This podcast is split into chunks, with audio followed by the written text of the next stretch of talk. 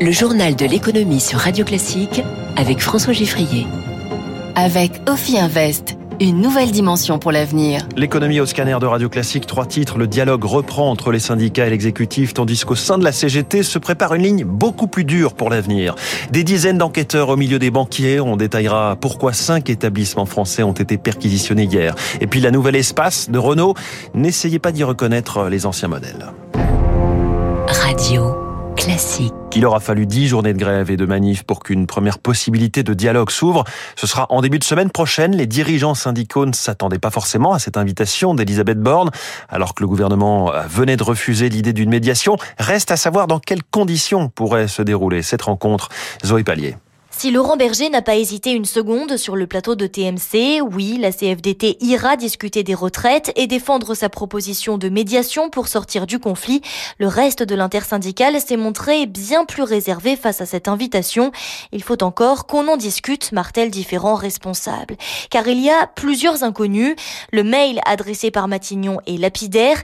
Pas question de parler d'autre chose que des retraites, lance Christelle Thieffine de la CFE-CGC. Autre interrogation, quelle sera l'attitude de la CGT. La centrale est en retrait cette semaine. Ses membres doivent trouver le successeur de Philippe Martinez et l'une des favorites au poste incarne une ligne plus radicale. Si elle est élue vendredi, la CGT pourrait refuser d'assister à la réunion et créer la première fissure du front intersyndical. Un climat d'incertitude et des représentants syndicaux très prudents quant à la reprise du dialogue.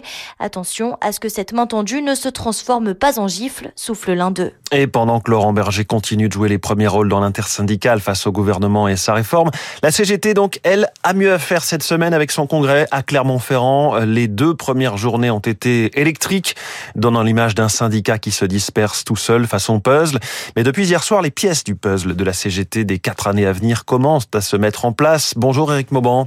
Bonjour François, bonjour à tous. Avec la fin d'Info Suspense, hein, Céline Verzelletti est candidate pour succéder à Philippe Martinez, ou plutôt, elle est disponible. Effectivement, Céline Verzelletti joue la carte de l'humilité. Elle a dit hier se mettre à disposition pour intégrer la direction confédérale. Elle se veut disponible pour travailler avec une direction qui souhaite donner à voir une organisation syndicale beaucoup plus offensive, avec une identité encore plus forte de masse et de classe. Une attitude vue d'un très bon œil par une grande partie de la CGT. En effet, la gestion très verticale de Philippe Martinez a souvent été critiquée. Sa volonté de mettre en avant le choix de sa succession, à savoir Marie est, vu d'un mauvais œil. Céline Verzelletti euh, ne veut pas entendre parler de continuité ou de statu quo. Non, elle tient à répondre à ce qu'elle considère comme une attente forte de la population, d'avoir des organisations fortes, rassemblées, très offensives, avec des modes d'action durs, notamment des grèves reconductibles. Eric, cette déclaration de Céline Verzelletti est intervenue après un vrai coup d'éclat. La direction sortante de la CGT a été mise en minorité. C'est vrai, de justesse. Hein, les délégués ont rejeté à 50,3% des suffrages le rapport d'activité de la direction sortante. C'est un fait rarissime. Il est reproché à Philippe Martinez d'avoir validé l'idée d'une médiation avec le gouvernement proposée par euh, Laurent Berger de la CFDT. Au cours du congrès de la CGT, deux camps s'opposent clairement. Les partisans de la ligne de Philippe Martinez et les autres. Beaucoup de participants jugent qu'il s'agit là du congrès le plus tendu auquel ils ont assisté. Une vive tension qui empêche la CGT de s'entendre sur un cap à tenir. Cela pose la question sur la suite du mouvement contre la réforme de la retraite et sur l'unité jusqu'à la solide entre les syndicats. Éric Mauban en direct pour Radio Classique. Dans ce climat social déjà bouillant, on écarquille les yeux devant les chiffres que publient ce matin le Parisien et le Figaro sur l'inflation dans la grande distribution. On s'y attendait et ça se confirme. Les prix flambent encore un peu ces dernières semaines alors que les négociations commerciales se sont achevées au début du mois. Quelques exemples. Les étiquettes du beurre, de la crème et des huiles ont bondi de 24% en un an. Le sucre, le papier toilette et les mouchoirs plus 27%. Les viandes surgelées plus 31,6% toujours sur un an, chiffre de l'Institut Circana. On en vient à cette spectaculaire opération antifraude fiscale hier. Le parquet national financier a perquisitionné cinq banques en France, dont BNP Paribas, Société Générale, Natixis, 150 enquêteurs déployés, 16 magistrats français, 9 procureurs allemands. Ces banques sont soupçonnées d'avoir permis à leurs clients d'échapper illégalement à l'impôt sur les dividendes. Eric Kioch. Les soupçons portent sur un montage financier dit Cum un mécanisme d'optimisation fiscale. En gros, les actionnaires étrangers détenteurs d'actions françaises les transfèrent à une banque, généralement au moment où l'administration fiscale cherche à prélever les impôts sur les dividendes issus de ces actions. Une fois l'orage passé, il leur suffit de verser une commission à la banque pour récupérer leurs actions et les dividendes qui vont avec. C'est la complexité du dispositif qui prouve la supercherie, explique Vincent Drezet de l'Observatoire de la justice fiscale. Qualifier ça, c'est prévu par le droit français, d'abus de droit. Et c'est évidemment difficile à prouver, mais ça montre qu'il y a une telle sophistication d'impôt, quelque chose de très construit, de très sophistiqué qui pourrait échapper à l'impôt, qui relève clairement de la fraude. L'opération d'hier a nécessité le travail de 16 magistrats financiers, 150 enquêteurs et 6 procureurs allemands dans le cadre de la coopération européenne, signe de l'importance de la fraude, avance l'économiste Philippe Crevel. En France, c'est une première concernant l'ampleur. Il y avait déjà eu des cas dans d'autres pays. Cela porterait sur des montants extrêmement importants, d'une ampleur d'un milliard euh, d'euros, si elle est avérée, si elle est vérifiée en tant que telle. Et il ne pourrait s'agir que de la partie émergée de l'iceberg. Cette fraude cum-cum pourrait s'élever à 150 milliards d'euros sur 20 ans en Europe. Éric Cuoche, et si vous vous demandez pourquoi cette manipulation s'appelle cum-cum, je vous renvoie à vos chères études de latin, puisqu'il s'agit d'une locution latine évoquant euh, un transfert, on va le dire comme ça. L'Europe a fait son choix, pas de soutien pour les projets nucléaires. Sur cette question qui oppose Paris et Berlin, c'est l'Allemagne qui a finalement gain de cause auprès de la Commission européenne. Mauvaise nouvelle pour la filière nucléaire qu'Emmanuel Macron souhaite relancer. Sans soutien ni subsides européens, le développement des projets nucléaires pourrait donc souffrir euh, la concurrence et s'avérer surtout plus cher à financer.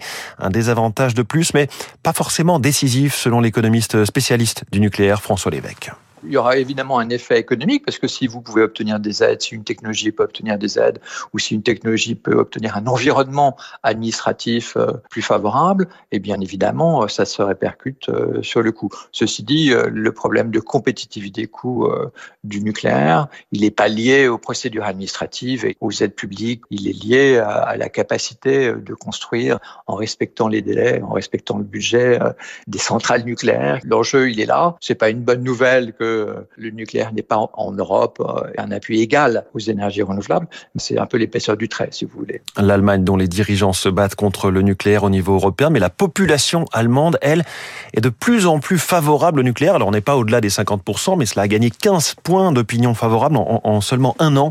On y reviendra tout à l'heure dans l'édito de France Vidal à 7h10. L'Union européenne a validé par ailleurs la fin des moteurs thermiques dans les voitures neuves à partir de 2035, mesure euh, du plan climat des 27 pays membres, mais sous pression de l'Allemagne toujours, elle a ouvert la voie aux véhicules fonctionnant au carburant de synthèse avec une solution euh, qui est pourtant contestée. De quoi sont composés exactement ces e-fuels, carburants de synthèse? Sont-ils plus vertueux que les, carburants traditionnels? Voici ce qu'en pense Eric Champarneau, associé chez Seaways et spécialiste du secteur automobile c'est du CO2, hein, du dioxyde de carbone, combiné avec de l'hydrogène. L'hydrogène qui est euh, produit par électrolyse de l'eau. Alors cette combinaison euh, moléculaire qui amène à un carburant euh, dit e-fuel, elle demande beaucoup, beaucoup, beaucoup d'énergie, beaucoup, beaucoup, beaucoup d'eau. Donc si vous produisez l'énergie en question hein, pour, pour créer l'hydrogène avec des énergies renouvelables, éoliennes, solaires, pourquoi pas nucléaires, eh bien dans ce cas-là, vous avez un bilan CO2 qui, oui, est neutre. Ensuite, le coût du carburant, le coût de l'industrialisation de la production des fuels est absolument prohibitif. Les estimations aujourd'hui, c'est que ça coûte 10 litres hors taxe, un litre de e-fuel. Donc globalement, vous pourrez jamais faire rouler monsieur, madame, tout le monde euh, avec ce type de carburant, même à horizon 2035. Autre actualité automobile, l'épisode 6 d'une saga de l'industrie française. Renault a dévoilé la sixième génération de son monospace mythique, l'espace. L'enjeu est très fort pour le constructeur qui est à la peine sur ce segment. C'est aussi l'occasion pour Renault de continuer le renouvellement de sa gamme. La nouvelle espace ressemble désormais pleinement à un SUV et plus du tout à un monospace. Une métamorphose en phase avec l'air du temps, comme nous l'explique Pierre-Olivier Marie, expert automobile à la centrale. Il y a un côté un peu baroudeur, un peu plus aventureux que ce que peut proposer un monospace, qui est un peu plus sage en termes de design. Aujourd'hui, tout le monde propose des SUV, c'est ce que les clients demandent. On a un véhicule qui finalement remplit le cahier des charges initial euh, de l'espace de 1983, c'est-à-dire offrir un maximum de place à bord dans une longueur relativement réduite. Donc euh, Renault, ils ont pu développer ce véhicule à partir d'une plateforme dont ils disposaient. Ça leur permet de disposer donc d'un modèle qui correspond à l'ère du temps et qui ne leur a pas coûté trop cher à développer. Et puis je vous annonçais les, euh, les chiffres attendus de l'INSEE hier, on les a donc reçu. La dette euh, française est à 111,6% du PIB. Elle culmine à 2950 milliards. Ouf, on est juste sous les 3000 milliards.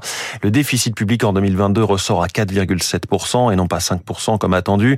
Mais ce qui représente tout de même 158 milliards d'euros dans le rouge pour les finances publiques françaises l'année dernière.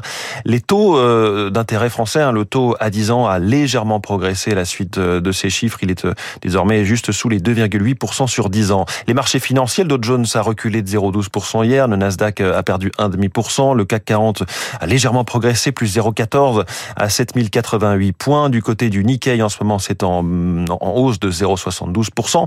L'euro vaut 1 dollar 0,830 et le baril de Brent est à 78 dollars. Dans un instant, Rachel Kahn, il est 6h50.